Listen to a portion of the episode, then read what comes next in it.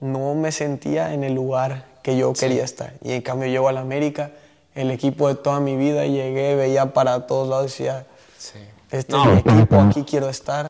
Y yo amo a la América, es que esa es la, la verdad, ha sido de las decisiones más difíciles de mi vida, porque tenía 18 años, desde los 17 ya llegaban ofertas y muy buenas ofertas, y yo me quería ir ya, pero también sabía que no me podía ir de América sin dejar una huella.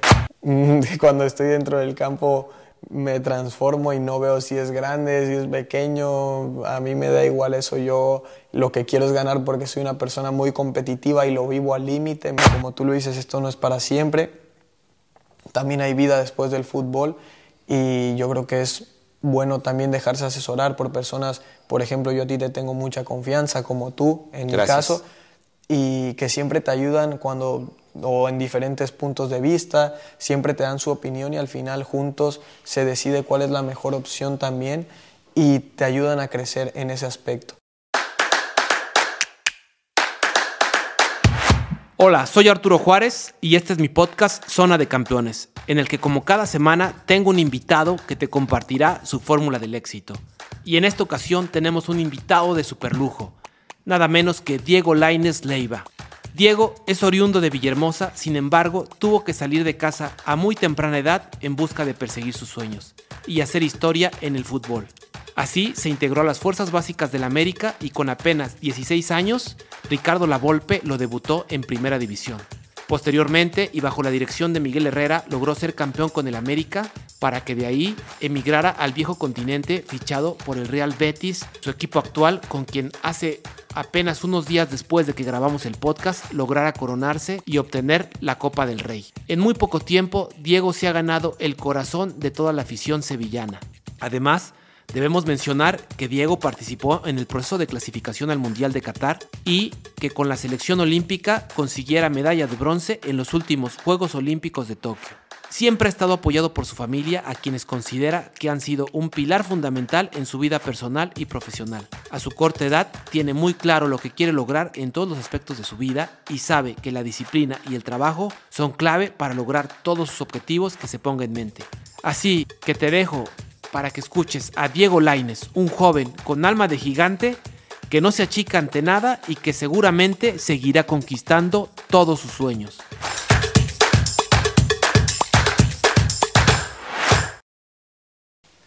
Hola amigos, bienvenidos a un capítulo más de su podcast Zona de Campeones. Y en esta ocasión tenemos un invitado de lujo, o como yo lo denomino, un fuera de serie, Diego Laines. Diego, bienvenido al podcast. Arturo, muchas gracias por invitarme aquí a tu espacio, eh, tu nuevo proyecto. La verdad estoy muy contento de compartir un rato contigo, que siempre son muy amenos. Muchas gracias, Diego. Bueno, pues como todos saben, Diego ha roto las reglas de cómo llegar al éxito. Él va siempre pasos por delante de todos. Eh, pues sabemos todos que debutó a los 16 años y que su carrera pues ha ido en un ascenso y un ascenso muy rápido. Pero bueno, Diego viene de vivir, vivía en Villahermosa de niño. Sabemos que tiene una, una, familia que siempre te ha acogido muy bien, o sea, tus, empezando por tus papás, este, Mari y Mauro, tu hermano, ¿no? Que, que, entre ustedes se tienen mucho cariño, pero detrás estaban tus abuelos, tus primos, y me parece que, que siempre fuiste una persona, digamos que, que, protegida y impulsada por la familia, pero que tú has sabido forjar tu propio destino. ¿no? Entonces, vas empiezas, eh, llega un momento en el que te ven, te ve un visor y Coca, me parece, para cuando llegas a Pachuca, ¿cierto? Sí, bueno, lo que tú dices, la familia siempre ha sido muy importante para mí en este sueño, en este proyecto de vida que le llamamos nosotros, que hemos tenido, siempre han sido un pilar fundamental para mí y, y hemos sido un equipo, que es lo que siempre hemos dicho todos porque esa ha sido la realidad. Y lo que tú dices de la, del profe Coca es algo muy curioso, algo muy, un recuerdo muy bonito porque no es que Coca me haya visto en una visoría ni nada, yo me acuerdo que fuimos a ver a mi hermano la Copa Nike en Manchester. Yo tenía un viaje a Disney y le dije a mi mamá que yo a Disney no quería ir, no me servía de nada. Yo quería ver fútbol, ir a ver a mi hermano que tenía la posibilidad de jugar en el estadio del Manchester United. Y jugando ahí todavía me acuerdo con unos chicos italianos porque jugaban eh, mi hermano contra un equipo de Italia y iban a ver, e iban a, ver a, sus, a sus hermanos también, todos empezamos a jugar, yo con los italianos, que con los ingleses, todo eso. Y la Coca, el profe Coca le dice a mi papá, oye, ¿por qué no lo llevas a ver si que se pruebe ahí con el equipo un poco, a ver si yo le veo mucho talento, porque yo me llevaba a los niños y todo. Y Coca le dijo, si quiere ir, tiene las puertas abiertas, que no sé qué, de, de jugar ahí con los niños con porterías, con sudaderas y todo esto. Y pues fue un recuerdo muy bonito. Así empezó todo por, por el profe de Coca. Eso fue en Manchester entonces. Sí, eso fue en Manchester, sí. Mira, pues digo, yo sé que desde niño jugabas con Mauro y eh, que es mayor que tú cuatro años, ¿cierto? Sí. Y que esa parte de jugar con tu hermano, entrenar con tu papá, obviamente te fue forjando, pero al final siempre es Diego el que toma esas decisiones, que las vamos a ir viendo durante el transcurso, transcurso del podcast, pero es Diego el que dice, yo no quiero ir a Disney, quiero ir a Manchester. Y que va creando su suerte, ¿no? O sea, porque la suerte no nos llega. Me parece que la suerte la creamos. Y siempre, digo yo, desde, desde, que te conozco, que tendrá que unos cinco años, vas creando y vas tomando esas decisiones, apoyados, como bien decíamos, de la familia, pero al final la decisión es la de Diego y la familia siempre apoya y arropa. Sí, como tú lo dices, eh, yo creo que es algo muy importante. La familia siempre ha estado ahí ellos siempre me dan su punto de vista porque nadie te va a querer ver mejor que tu familia, que tu papá, que tu mamá, tu hermano, con la verdad siempre todos.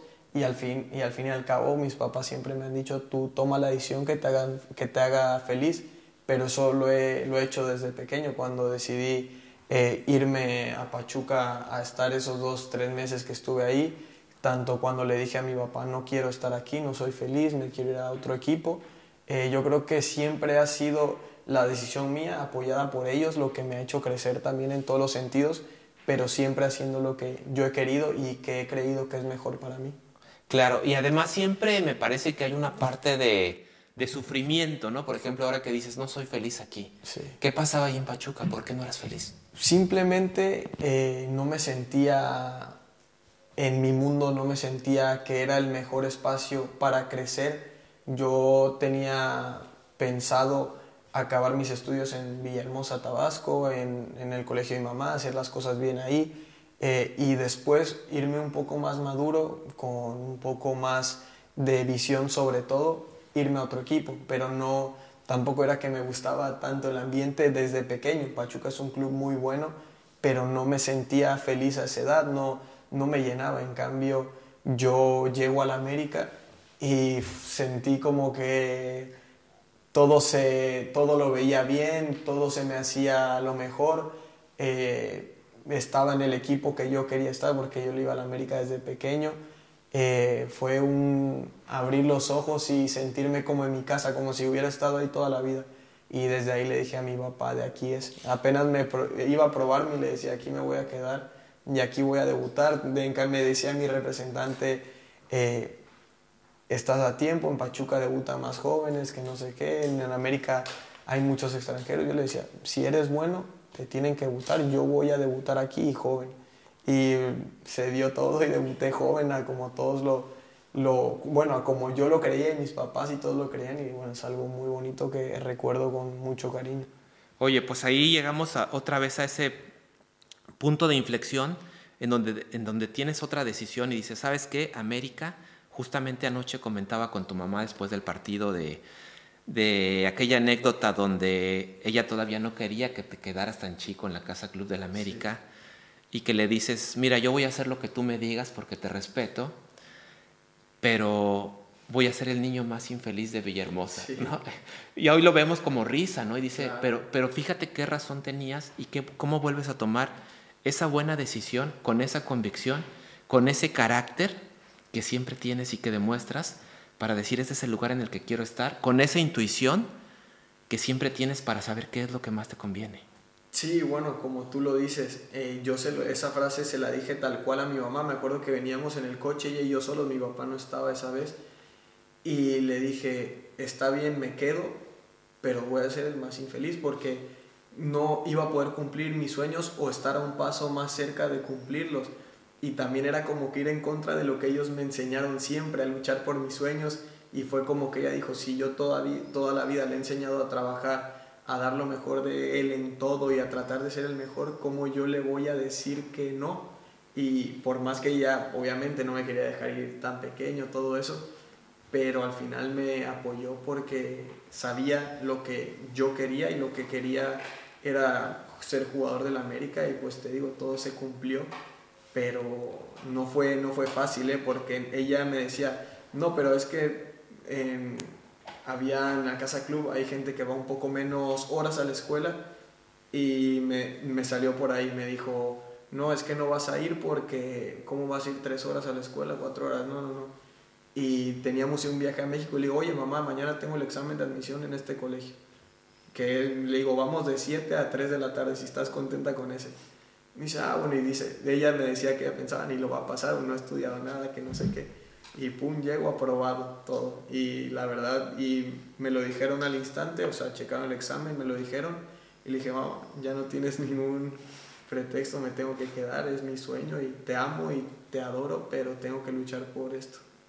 Ya llegaremos a tocar un poco más ese tema de también de cómo, cuando hablo de un fuera de serie, yo que te conozco, el, me refiero más allá del fútbol, además eres alguien que eres bueno académicamente, que, que hablas otro idioma, o sea que en el tema que me toca a mí, que es la parte financiera, o sea, estás más adelantado que... Deja, no, no voy a hablar de, de, jugadores más grandes, incluso de gente de otras profesiones a tu corta edad tomas decisiones económicas o financieras muy adecuadamente. O sea, cuando hablo de que para la gente que nos está escuchando y viendo, cuando digo un fuera de serie no hablo solamente en el tema de fútbol. Pero bueno, muy bonita esta historia de, de, cómo vas, eh, llegas a América y pues efectivamente, o sea, rápido llega ese sueño. ¿Qué pasa por tu cabeza cuando te dice, ¿cómo es este tema de que la Volpe diga, lo voy a debutar o cómo te dice, oye, digo, yo he tratado con él también, este, tengo el gusto de, conocerlo de manera cercana, pero ¿cómo te dice? ¿Cómo, cómo, es, ¿Cómo es el mensaje? ¿De quién llega directamente? ¿Cómo es esto? ¿Cómo se da? Eh, yo me acuerdo que ya venía un poco la cosa bien porque fuimos a jugar a un torneo en Chile y ese, creo que quedamos campeones y la selección nunca había quedado campeón de ese torneo en menores y yo quedé el mejor jugador y ya el club ya como que ya te me veía ya de otra manera y como que me dijeron ya vas a empezar a alternar un poco, que no sé qué. Da la casualidad que empiezo a meter goles, bueno, no la casualidad es por lo que trabaja uno, pero empiezo a meter goles y es así, no sé si es casualidad o no, pero me acuerdo que jugamos contra el Puebla y la Volpe estaba viendo el partido con Harlem Medina, yo en la sub-17, lo vio 10 minutos y al minuto uno, dos, me quito uno, me quito otro, otro y gol. Y de ahí me, me citó para, para empezar a entrenar con ellos. Entrené una semana, como cuatro días, bueno, ni la semana, cuatro días. Y me dijo, Pela, es, posible que mañana tenga minutos, le gusta mucho tu forma de jugar al míster, eh, así que prepárate. Y claro, yo entre esos días, ahora que estamos hablando de, de Raúl Rodrigo Lara, Larita, eh, él me dijo, ya no te quiero ver más aquí, eh", me lo dijo así. Y yo todavía me quedo así, como si, este, si yo soy un buen jugador para estar aquí, ¿cómo es posible que no? Y me, ya no te, me dijo, ya no te quiero ver más aquí, allá te tienes que quedar. Y así fue. Además, él también debutó muy joven, a los 17 años. Sí, sí, la verdad que fue una persona muy cercana a mí y bueno, estoy muy agradecido con él por el año que lo tuve de entrenador. Pareciera que que Dios, que la vida te va poniendo las personas correctas en, tu, en, en donde estás, pero tal vez tú las buscas, seguramente. ¿No? Tal vez es eso, lo que yo percibo de ti es que tú vas buscando donde quieres estar, ¿no? Porque muchos dicen, no, pues no me tocó, no era para mí. No, pues si, tú no te quedas con esa, tú vas y la buscas, ¿no? En todos los aspectos. Sí, bueno, siempre he tratado de ser medio, soy un poco medio necio para todo y siempre he tratado de rodearme de las personas que creo que me van a ayudar a ser mejor profesional y mejor persona, a crecer en todos los aspectos. Y bueno, yo creo que eso ha sido una parte muy importante en, mi carrera. Muy bien, Diego. Bueno, debutas, ¿quiénes fueron los jugadores? O sea, llegas, ¿qué, pasa con el plantel cuando ven pues a un jovencito de 16 años llegar y ya integrar este, este vestidor con estrellas? Porque el América siempre está plagado de estrellas este, quién te apoya, eh, ¿De quién sientes más ese cobijo del, dentro del vestidor? Sí, bueno, yo llego y desde los primeros entrenamientos, claro, es difícil que llegue uno y que sea tan atrevido y todo eso. Y yo, yo tengo eso, yo me atrevo y me da igual quién esté o quién no esté. Y haciendo todo descaradamente. Y claro, los primeros entrenamientos me comí unas patadas grandísimas porque decían, este, este niño acá subiendo y haciendo cosas como si llevara ya mucho tiempo aquí, ¿me entiendes? Y ¿Lo sentían como falta de respeto? Sí, un poco sí, un poco sí, pero es normal, uno, uno que lo vive y entre más creces, más aprendes sobre esto. Pues yo decía, oye, yo con 16 años tirándole túnel a todos, haciendo cosas así, pero bueno, es parte de mí. Y, y, hasta eso yo sentí mucho respaldo del plantel. Como era el pequeño, todo eso, me acogieron muy bien. Hasta los, los más experimentados, yo me acuerdo, Oribe se me acercaba demasiado y me decía, tú tranquilo, siempre con esa felicidad que nos transmites, si no se dan las cosas, los responsables vamos a ser nosotros, o en este caso yo me decía, porque él era el jugador que era la figura de insignia en ese momento, ¿no? Decía, las críticas van a ser para mí, tú no te preocupes, tú sé feliz y bueno, eh, son palabras que yo me quedo y me he quedado toda mi carrera que también se toman como ejemplo. Sí, digo, además Oribe siempre, por lo que yo lo conozco, siempre es un tipo que, que apoya a los jóvenes y que está ahí respaldando, ¿no? Y, pero en general, digo, todos los jugadores de aquella época, de hecho, saben que vengo acá y me dicen, oye, salúdame a Dieguito y felicítalo, y siempre están como muy contento contentos de los logros que, a, los que has, a los que has llegado. Sí, sí, la verdad que yo tengo muy buen recuerdo de todos desde que empecé. Ahora que igual estábamos hablando antes del Chepe también, eh, se me acercaba mucho, cuando tenía que decirme algo me lo decía eh, y siempre tratando de, que, de mejorar y ese tipo de personas uno lo agradece y más cuando va creciendo porque quieren que tú estés bien y eso es algo que sin duda alguna te ayuda a crecer como profesional pero también como persona, que te digo ahora que uno crece, va aprendiendo más cosas y entendiéndolas. Claro. Oye, viene ese debut. Eh, ¿Qué es ese momento previo a entrar a la cancha? O sea, ya te dijeron, ya estás preparado. ¿Cómo se prepara un joven de 16 años, aunque tengas el respaldo del plantel, de tu entrenador, de tu familia? ¿Qué pasa por la cabeza de Diego Laines ese día que tienes que entrar? Yo solo quería demostrarme a mí mismo que podía hacer lo mismo que hacía en, en fuerzas básicas. Porque yo decía, no, es que luego hay unos que están en fuerzas básicas y en primera a lo mejor no hacen lo mismo yo, yo decía, yo me voy a demostrar que lo que hago allá lo voy a hacer allá.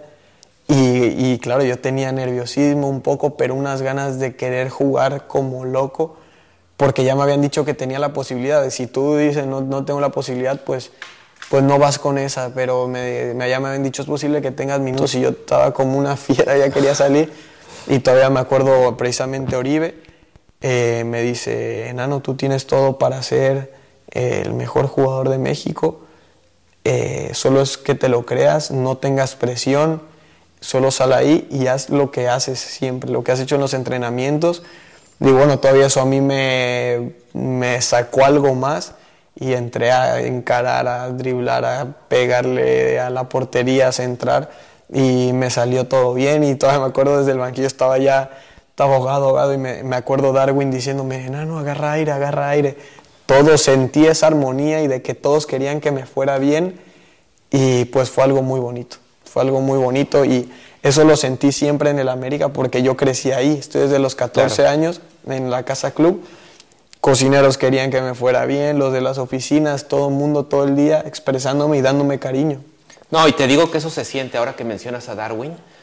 Estuve hace un par de meses en, Houston y, cené con él y con Valentina, su esposa, y los dos expresándose muy bien de ti, que está muy contento de todo lo que logras. O sea, siempre vienen felicitaciones, o sea, de, de, todos tus compañeros, tanto como persona como jugador, no hay excepción.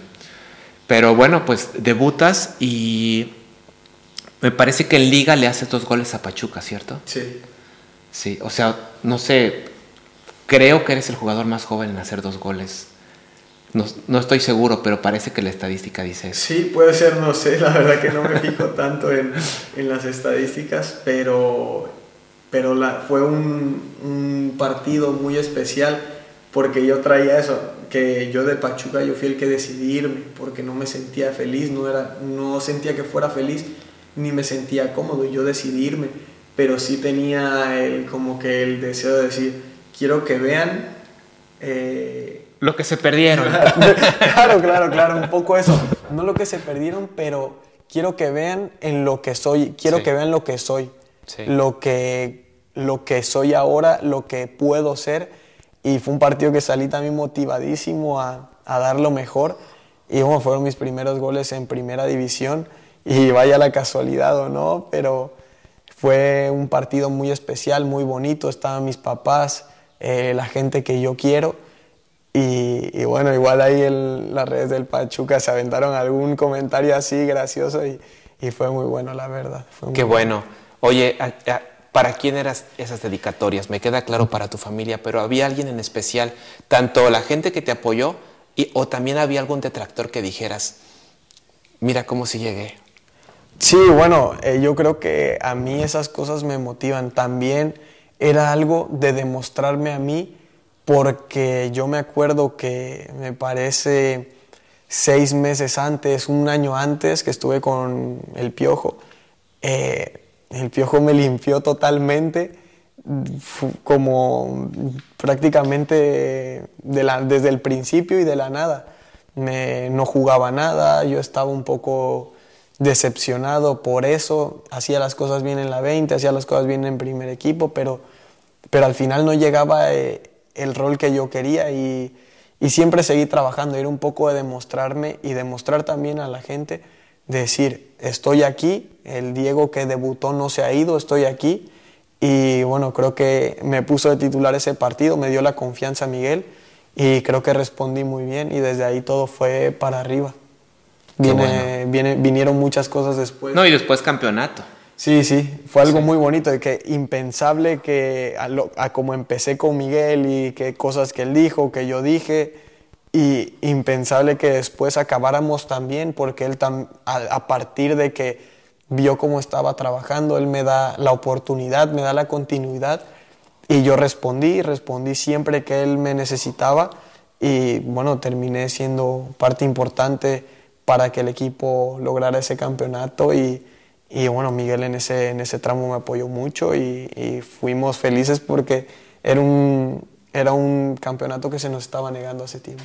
Claro, no, digo, sin duda, sin duda Miguel Herrera también es alguien que, que apoya mucho a los chavos y que también eh, debuta y apoya y da respaldo, ¿no? Pero seguramente ahí a veces hay tiempos, ¿no? Para cada entrenador y maneras de pensar diferentes. Qué bueno que todo termina muy bien y termina con ese campeonato.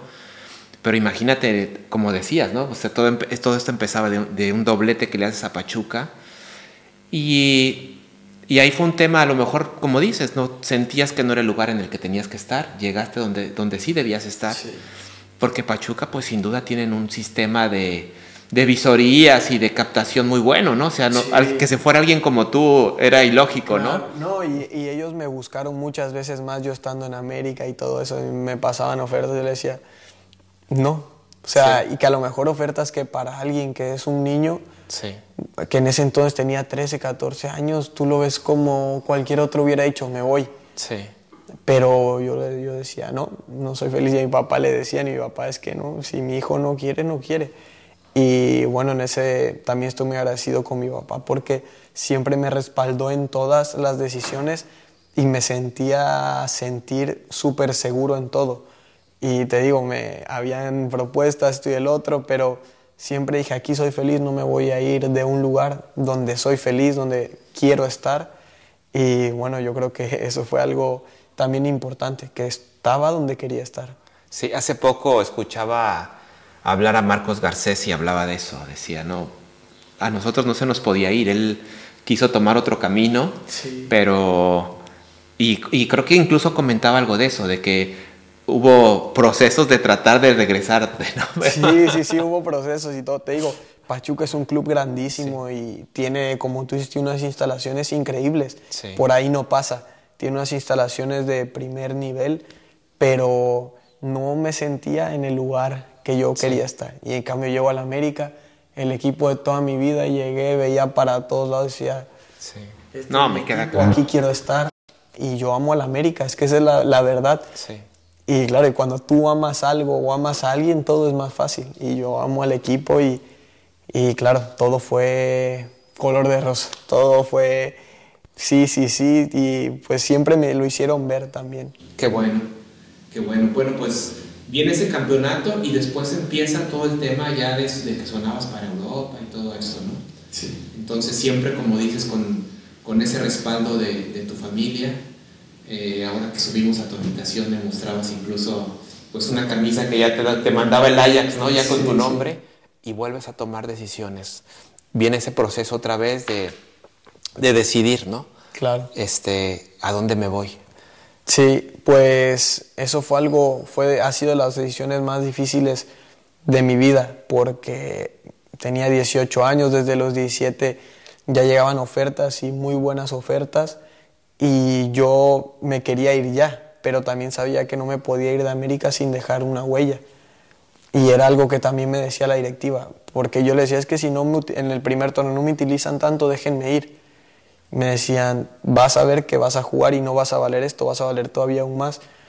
Y lo hablé eso con Culebro, lo hablé con él, y en esos seis meses yo terminé bien ese torneo, y en el otro, te digo, ya empecé como, ya empecé de titular. Y me dice Culebro, le digo a principios, Culebro, me quiero ir, eh, hay ofertas, es una oportunidad única. Me dice, si quedamos campeones, yo mismo te estoy embarcando en el avión para Europa. Y le digo, pues ya es un trato, le dije, fírmamelo. Me dijo, no te puedo firmar nada, pero te doy mi palabra. Y desde ahí fue una motivación también extra para mí y fue algo que me hizo crecer también mucho porque me comprometí también con el equipo. Y el América se portó muy bien en todo ese tipo de, de trato, negociaciones y al final te, estaban las ofertas, habían decisiones, por alguna no sé, por alguna u otra razón, eh, habían dos que estaban hasta el final, eh, decidimos en conjunto con mis representantes también que queríamos venirnos al Betis y bueno, hasta ahora ha sido un camino, no, no ha sido fácil, pero han habido muy buenos momentos también que quisiera que fueran aún mejores todavía y que estoy seguro de que vendrán todavía mejores momentos y bueno, me ayudará a crecer en todos los aspectos de la vida, como también futbolísticos, que es por lo que estamos acá, porque hay un proyecto de, como te lo había dicho, de vida y también de, de fútbol eh, atrás de todo eso, detrás. Estoy seguro que sí, porque tú sabes trabajar, sabes luchar para alcanzar esos objetivos y como en, como en la vida, pues siempre va a haber altibajos. Claro. Y tú sabes eh, muy bien cómo salir de ellos, cómo superarlos y cada vez seguir en esa carrera en ascenso. Pero llegas al Betis y me acuerdo incluso en, digo, cuando llegaste, incluso en tu visita a México, cómo me platicabas de, en esa gira que hacen por Querétaro, Puebla, eh, de, tuve la oportunidad de convivir un poco ahí contigo y me acuerdo que también los jugadores eh, te arropaban muy bien, eh, estaba guardado, ¿no? Sí, sí. Este, pero también los jugadores este, que no eran mexicanos. Joaquín, me acuerdo, incluso llegas a vivir a la casa de él, bueno, que te rentaba la Sí, casa, sí. ¿no? Entonces, ¿cómo es este proceso de llegar al Betis? Sí, pues al principio uno dice es el mismo idioma, es España, eh, a lo mejor va a ser más fácil y, y la verdad es que no, porque en realidad es, yo estaba acá con mis papás, que la verdad fue una gran ayuda eso, porque si no, no hubiera sido nada posible de seguir acá. Eh, no tienes aquí a tus amigos, no tienes aquí a tu gente cercana a la que estás acostumbrado siempre tener. Eh, al final ese tipo de cosas al principio cuestan un poco, pero una vez que te adaptas empiezas a hacer amigos fuera también del fútbol. Eh, los que están en el equipo como lo es Andrés te arropan bastante bien, siempre preocupados y hasta la fecha con la familia, que esto y que el otro, que hace falta, que no hace falta. Eh, la verdad eso es muy importante, gente que te arrope y que te sientas tú querido también. Y llegué a la casa de Joaquín, la, se la alquilé y, y bueno, también fue algo muy bonito, una experiencia bonita. Ahora me toca estar ya en la mía, gracias a Dios, que es un paso muy importante en mi vida eh, y un sueño también que he tenido siempre, que sin duda alguna uno mira atrás o voltea y, y a ver lo que ha pasado y se siente muy orgulloso de eso. Claro, pues vas, al final vas cumpliendo proyectos, ¿no? Estuvimos, la última vez que estuve contigo en, en, la otra casa fue en el 2019, en diciembre, sí. y ya desde ahí vislumbrabas, ¿no? Y así como los proyectos del fútbol, quiero una casa así, así. Y al final pues, terminaste involucrándote hasta en el diseño de la misma, y hoy pues como platicábamos previo al podcast, que me la mostrabas, pues muy, muy bonita la casa y muy ad hoc para que te sientas cómodo. ¿no? Tú, tu familia, como dices, volvemos a tocar el tema de, ¿cómo dijiste? Si no fuera por mi familia, o sea, el apoyo familiar para ti es vital. Siempre has sido pues un hombre de familia y, que estén contigo, acompañándote en, esta aventura por Europa, ya ni tan aventura porque ya se está cumpliendo todos esos sueños, eh, pues ha sido muy bueno, muy bueno. Sí, sí, como tú lo dices, en los momentos buenos siempre están y en los momentos malos son los primeros que me dicen, Diego, eh, esto sigue, esto no para, eh, el tener siempre aquí o está mi mamá o mi papá y general, generalmente está más mi mamá y para mí se ha convertido en una compañera de vida también de proyecto porque siempre me suma algo, siempre aprendo algo nuevo de ella y nunca, nunca me ha dejado caer tampoco. La verdad que estoy muy agradecido yo por eso y siento que el apoyo de la familia es primordial porque te sientes más seguro, estás más tranquilo y, bueno, eh, yo estoy totalmente agradecido porque como lo, hemos mencionado, si no fuera por ellos hubiera sido esto muy difícil, más de lo que ya es todo. Sí. A mí me parece que eres como una combinación de caracteres de, entre tu papá y tu mamá. Hay una mezcla de, de Mari y Mauro. Sí, sí. Eh, como que esta alegría, este positivismo de tu papá, la tranquilidad, pero ese carácter y esa firmeza de tu mamá. ¿Qué características, con qué, cuáles crees que serían tus, tus mejores características o tus tres rasgos de personalidad que te hacen ser ese campeón que eres en todos los ámbitos de tu vida? Yo creo que el respeto es el primero porque soy una persona que pone el respeto para todo, para dirigirse hacia otras personas, que se dirijan hacia mí o para la hora de mi trabajo, que, el trabajo hay que respetarlo porque si no es muy difícil que te dé frutos. Eh, la alegría también y yo creo que siempre he tenido, he sido una persona que hace las cosas por convicción y yo creo que esas tres pueden ser unas muy buenas que me definan porque creo que si tienes esas tres puedes lograr buenas cosas. Qué bueno, Diego. Oye, ya estando acá, eh, hay eventos también, eh, viene la convocatoria a la, selección para los Juegos Olímpicos, otro logro muy importante, el ser medallista en los Juegos Olímpicos. ¿Cómo se da eso? Eh, bueno, unos sueños olímpicos, tú y yo también lo hemos hablado muchas veces porque tú también te dedicaste al deporte y, y sabes de lo que te hablo. Y unos Juegos Olímpicos es algo con lo que uno sueña y más cuando han habido antecedentes del oro que hubo en 2012, 2011, no recuerdo. 2012, sí. 2012, eh, y que al final ah, yo muchos de esos los tuve ya de compañeros, de los que lograron eh, ese acontecimiento, y, y tener ese, ese, eh, esa historia en México, yo creo que todavía te motiva más a pensar que tú puedes conseguir una medalla, que puedes ser medallista olímpico, es una experiencia única donde convives con muchísimos más atletas de diferentes deportes, disciplinas, y es algo único que yo me voy a quedar toda la vida, que no, no es nada fácil, la verdad nos costó muchísimo. Eh, trabajamos un mes antes, me parece, y desde el día uno estábamos ya pensando en Francia en el primer partido, y fue un desgaste también emocional, eh, físico, pero que sin duda alguna valió la pena porque le pudimos dar una alegría al país y a nosotros mismos también. Claro, y además me parece un tema mucho de mentalidad, ¿no? Porque, digo, por ejemplo, que venía gente de América que tú conocías, venía Memo, Henry, este, Sebas, ¿no? Que también tengo el gusto de que sean mis clientes y amigos. Y me acuerdo que platicamos en Nashville, creo que nos vimos. Nashville, o Denver, no me acuerdo si. Bueno, o en las dos. Nashville, Nashville y yo los veía a ustedes convencidos de que iban por el oro. O sea, sí. no iban por menos. Sí, sí. Y, estuvieron a nada, ¿eh? Sí, sí, como tú lo dices. Por lo menos de pelearlo, ¿no? De, de acceder a la final. Claro, nosotros teníamos a Memo, Henry, que eran los más experimentados, eh, Romo, y nosotros en verdad lo queríamos, porque no había otra cosa que no nos despertáramos. También teníamos a un preparador físico que estaba todo el día oro, oro, oro y la de oro y la de oro y vamos por la de oro, que no nos sirve otra cosa que no sea el oro. Ya pensando en Francia, que nos los vamos a comer, que esto y el otro. Era algo que todos queríamos y estábamos detrás de ello. Y cuando estuvimos ahí nos comprometimos todos, hablamos, eh, nos, nos, dijimos las cosas que nos teníamos que decir y, bueno, fue algo muy, muy bonito, experiencias muy emocionales también porque ya ves ahí tu sueño, te entra todo, te dan ganas de llorar, de gritar de felicidad cuando estás entrando al primer partido.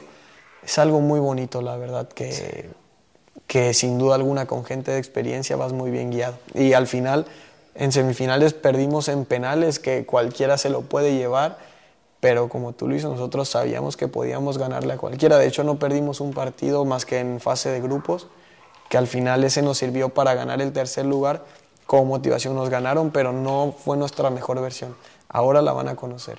Y fue algo muy, muy bonito. Pero como dices, eh, si bien llevaban gente de experiencia, pero también los jóvenes iban convencidos. O sea, digo, Romo, que era otro de experiencia, también me tocó hablar con él previo a los Olímpicos. Pero el mismo Loroña, que se sube al final a ese barco o ese avión, termina jugando, termina jugando y le va muy bien. Entonces yo los veía todos que iban comprometidos. Pues qué, qué bueno y qué pues qué buen premio para todo México esa medalla. Sí, la verdad que fue algo muy bonito y algo que queda ya en la historia y todos lo recuerdan con mucho cariño. Tú regresas al país y lo recuerdan y eso es muy, muy bonito. Sí, aquí tenemos también la, playera de los Juegos Olímpicos. Nos hubiéramos bajado la medalla para mostrarla aquí en el podcast, pero es cierto, al rato nos tomamos la foto y, la, ponemos ahí en, en, el video. Este, pues mira, es una, yo le puedo llamar una escalera de éxitos, ¿no? Y, creo que la gente se, motiva mucho, ¿no? A ver, a ver gente como ustedes. Siempre el, deporte es un agente de cambio y, que la gente se inspire y quiera ser mejores personas, no solamente mejores deportistas, mejores mexicanos. Creo que este es uno de los objetivos de ese, de ese podcast.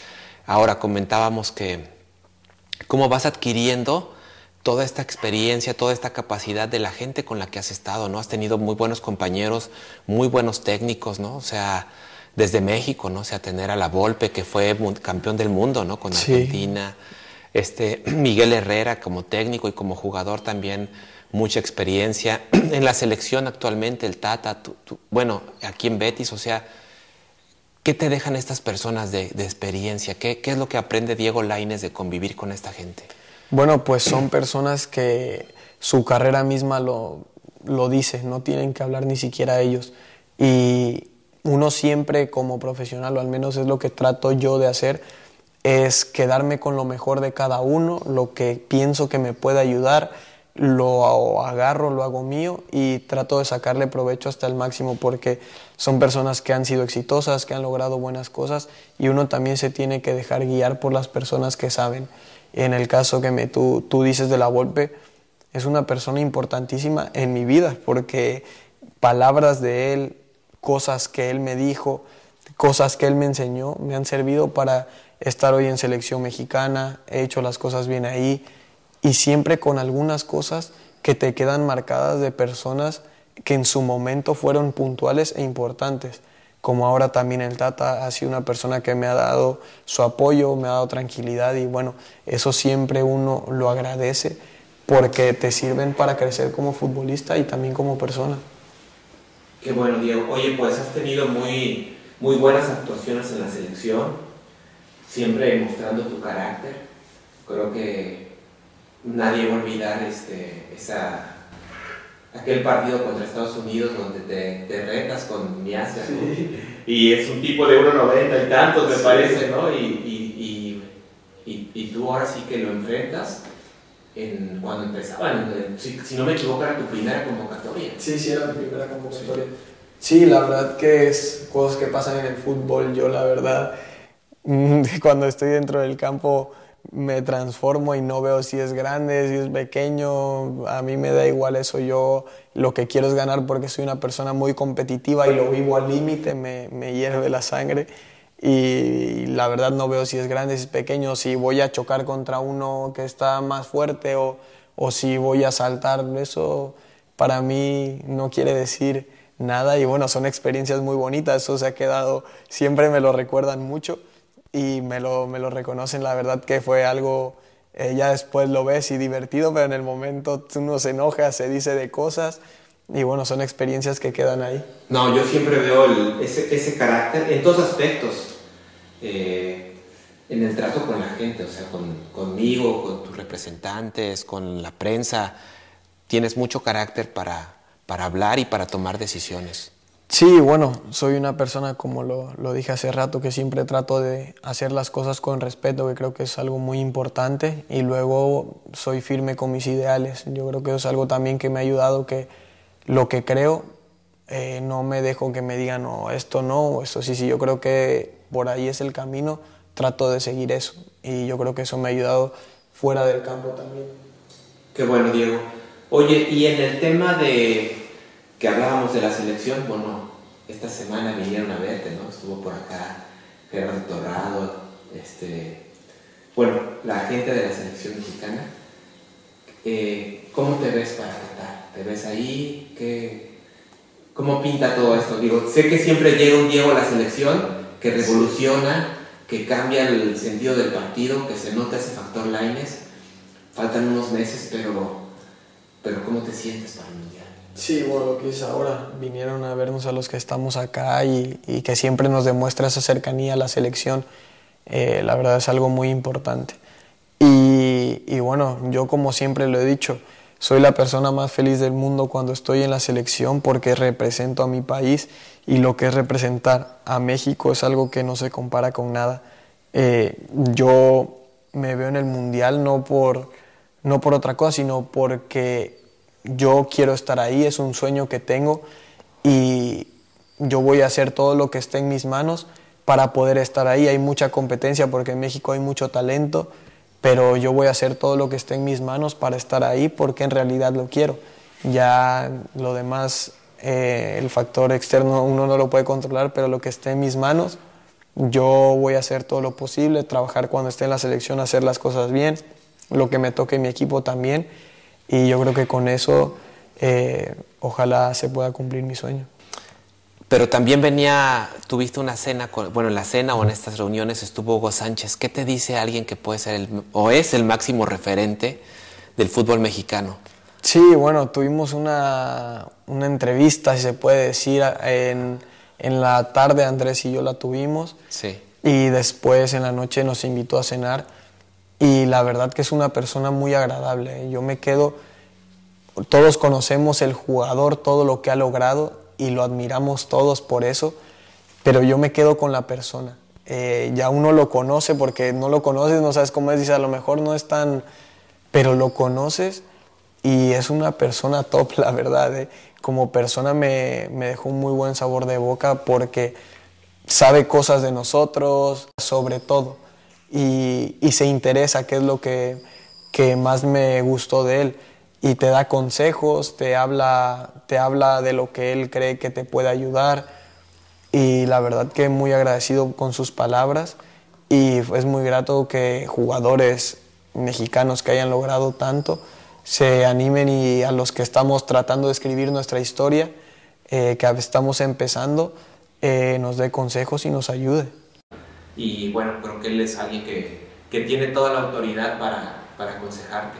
Qué bueno, Diego. Pues en, esta, en este tema de decisiones, también, también has sido muy atinado en tus decisiones financieras, ¿no? O sea, en realidad, cuando hablo de, vuelvo a tocar el tema que eres un fuera de serie, ¿no? A veces digo, no, pues es que empecé a trabajar con Irving o con Guti o con los que quieras, ¿no? O sea, el, con Raúl, no sé, a lo mejor Raúl y tú ya ganaban más cuando pero tú tenías 17 años y ya ganabas mucho más que los niños de 16 años, dentro o fuera del fútbol.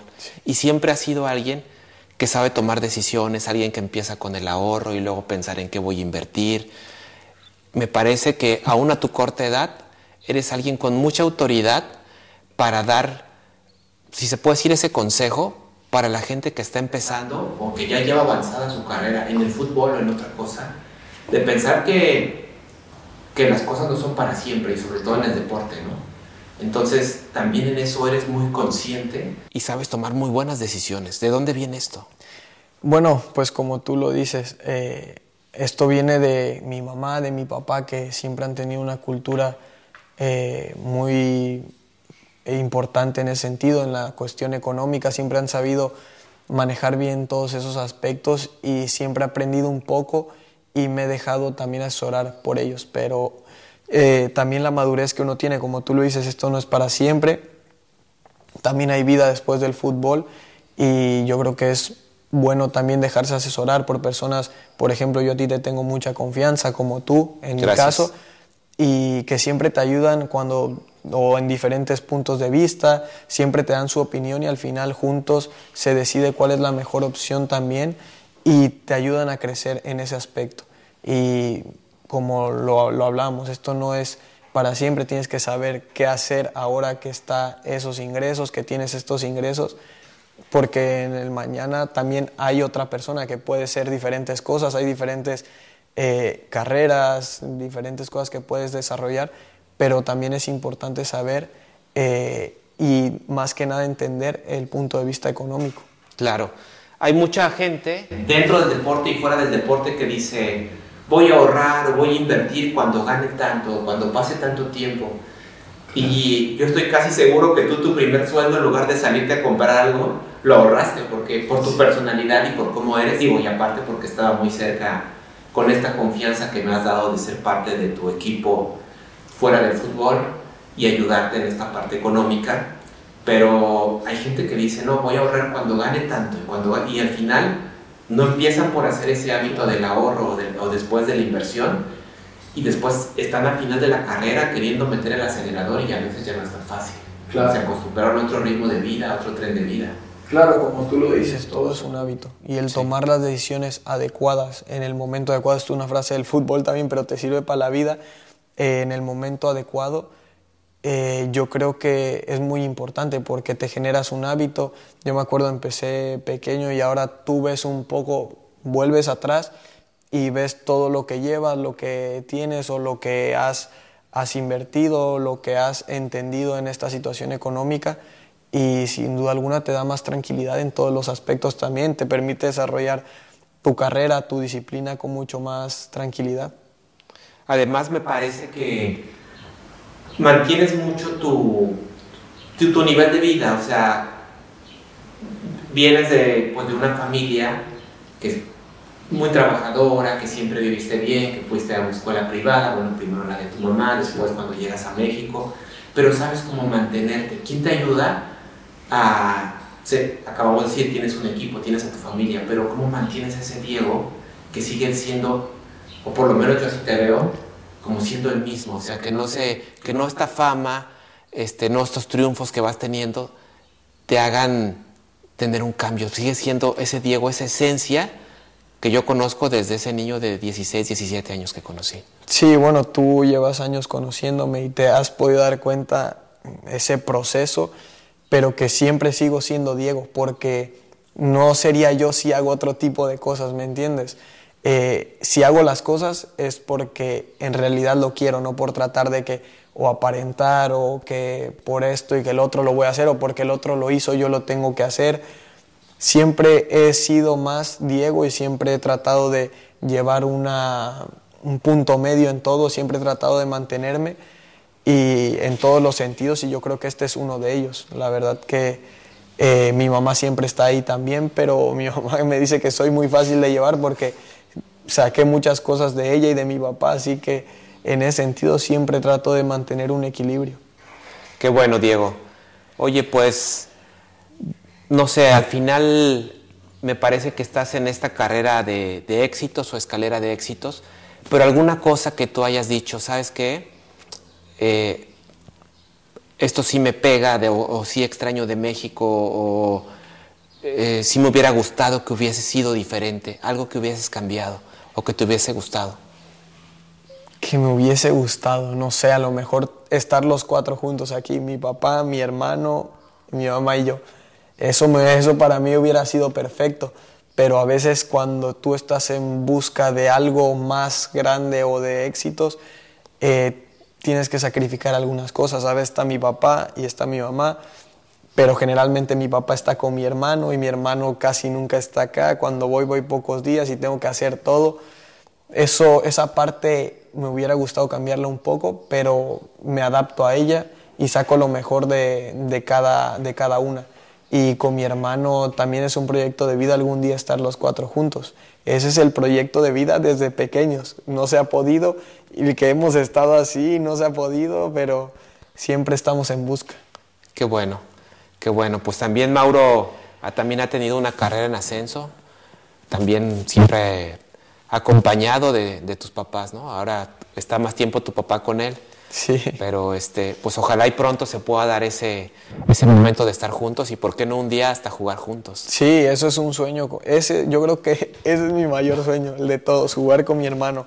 Y te digo, ya ha habido momentos que se ha podido y que no, y que pasa algo, pasa lo otro, pero ese es un sueño que tenemos y ojalá lo podamos cumplir porque él lo desea tanto como yo y que lo hemos hablado desde chicos. Estamos en el cuarto abrazados y diciendo, hermano, quiero jugar contigo. Y esos son momentos que añoramos y que ojalá algún día pase. Estoy seguro que va a llegar ese momento. Y Diego, bueno, pues para irnos despidiendo ya aquí del podcast, yo siempre les pido a los invitados que nos recomiende, mmm, puede ser o una frase o un consejo que te haya servido o un libro que, que haya sido diferente después de, tú hayas sido diferente después de leer eso o de escuchar esa frase o de escuchar ese consejo y que a la vez se lo puedas transmitir a la gente que nos escucha y nos ve. Sí, bueno, una que a mí me marcó mucho, que era cuando no jugaba con Miguel y me, hablando con Diego Ramírez, eh, yo estaba muy de que hacía las cosas, pero las hacía con enojo, las hacía, pone tú, íbamos perdiendo y remontábamos y yo metía a lo mejor dos goles pero no lo, no, no lo disfrutaba, era como que con enojo lo hacía. Y al final él, me, él habló conmigo y me dijo, Diego, aprende a relajarte un poco, relájate, no tienes nada que demostrarle a nadie, demuéstrate a ti mismo. Y cuando él me dijo eso cambiaron muchísimas cosas, porque dije, no, no te tengo que demostrar nada a ti, ni te tengo que demostrar al entrenador, me tengo que demostrar a mí mismo porque lo he querido toda mi vida. Y yo creo que es una frase muy bonita, que no se demuestren, no traten de demostrarle nada a nadie, sino a ellos mismos. Como simplemente ser mejor que uno mismo, ¿no? Creo que sí, imagínate si mejoráramos el 1% de nosotros cada día, no, pues en un año claro. 300% mejor. Claro. Entonces me parece que la competencia puede ser interna o demostrarnos claro. a nosotros mismos, ¿no? Sí, sí, siempre hay que crecer para mí y en mi opinión y de lo que poco o mucho que he aprendido en este camino, es de crecer de dentro hacia afuera y creo que es algo que siempre me ha marcado un poco. Me parece que por ahí, digo, no sé si yo lo habíamos comentado, pero me, me resuena mucho de aquella época que en el Mundial Sub-20, ¿te acuerdas que estuve contigo allá en sí. Polonia? Sí, sí. Este, desafortunadamente no, no, no les fue como quisiéramos, hubo ahí contratiempos, me acuerdo desde el primer partido que Robert Mera se, se lastima, sí. hubo por ahí lesionados, algunos no llegaban al 100 este, Misa creo que también se, se, se desgarra. Sí.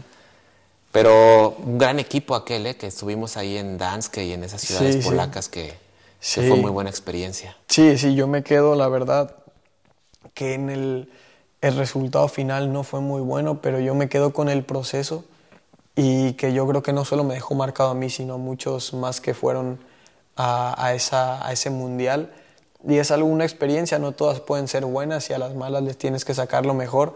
Y yo creo que a pesar de que el resultado final no fue bueno, eh, de las cosas que más he aprendido en la vida fue en ese, en ese mundial, con ese cuerpo técnico, con esa, eso me ha cambiado muchísimo. Sí, sí, sí, sin duda. Ya, me, me gustó también, como dices, o sea, a veces vives cosas que no se llega al resultado, pero pero el sí. proceso te, te, hace crecer, ¿no? Sí, sí. Sí, pero sí fue muy buen grupo, ¿no? Digo, a veces no quiero mencionar nombres porque se me olvidan los arqueros que también hoy son mis clientes, Luis Fernando ¿qué es? Payán. Payán y este Carlito Higuera. Sí. Muy, muy buenas personas. Este, pero Diego, pues te agradezco mucho la apertura, pues como siempre me invitas a tu casa, a tus espacios más íntimos, con tu familia. Eh, creo que a la gente le va a servir mucho esto. Van a seguir motivándose y siguen tratando de seguir tus pasos. Mis sobrinos son los primeros. Carlos Damián y Diego dicen siempre desde ese día que te conocieron en Puebla están muy motivados de, seguir tus pasos y seguramente así muchos niños jóvenes y mucha gente, ¿no? Niñas, no, no hay que excluir. Este, seguirán tus pasos y, esperamos por ahí también que sigas escuchando a los, a los otros invitados. Muchos de ellos son también tus amigos. Sí, y, sí. Y cuando quieras, sabes que está abierto aquí el podcast Zona de Campeones para campeones como tú. Gracias, muchas gracias a ti, Arturo. Y bueno, un gusto siempre tenerte aquí en casa. Y como tú lo dices, esperemos que esto le sirva a, muchos, a muchas personas, a muchas mujeres, a muchas mujeres, a muchos hombres. Porque si eso es lo que me gusta, que si uno ya pudo, que sepan que otros pueden también. Claro que sí. Y como siempre les digo, que si lo puedes soñar, lo puedes lograr Así que todos esos sueños de Diego Laines se vuelvan una realidad y que, como siempre, estemos acompañándolo. Muchas gracias, Diego. Gracias.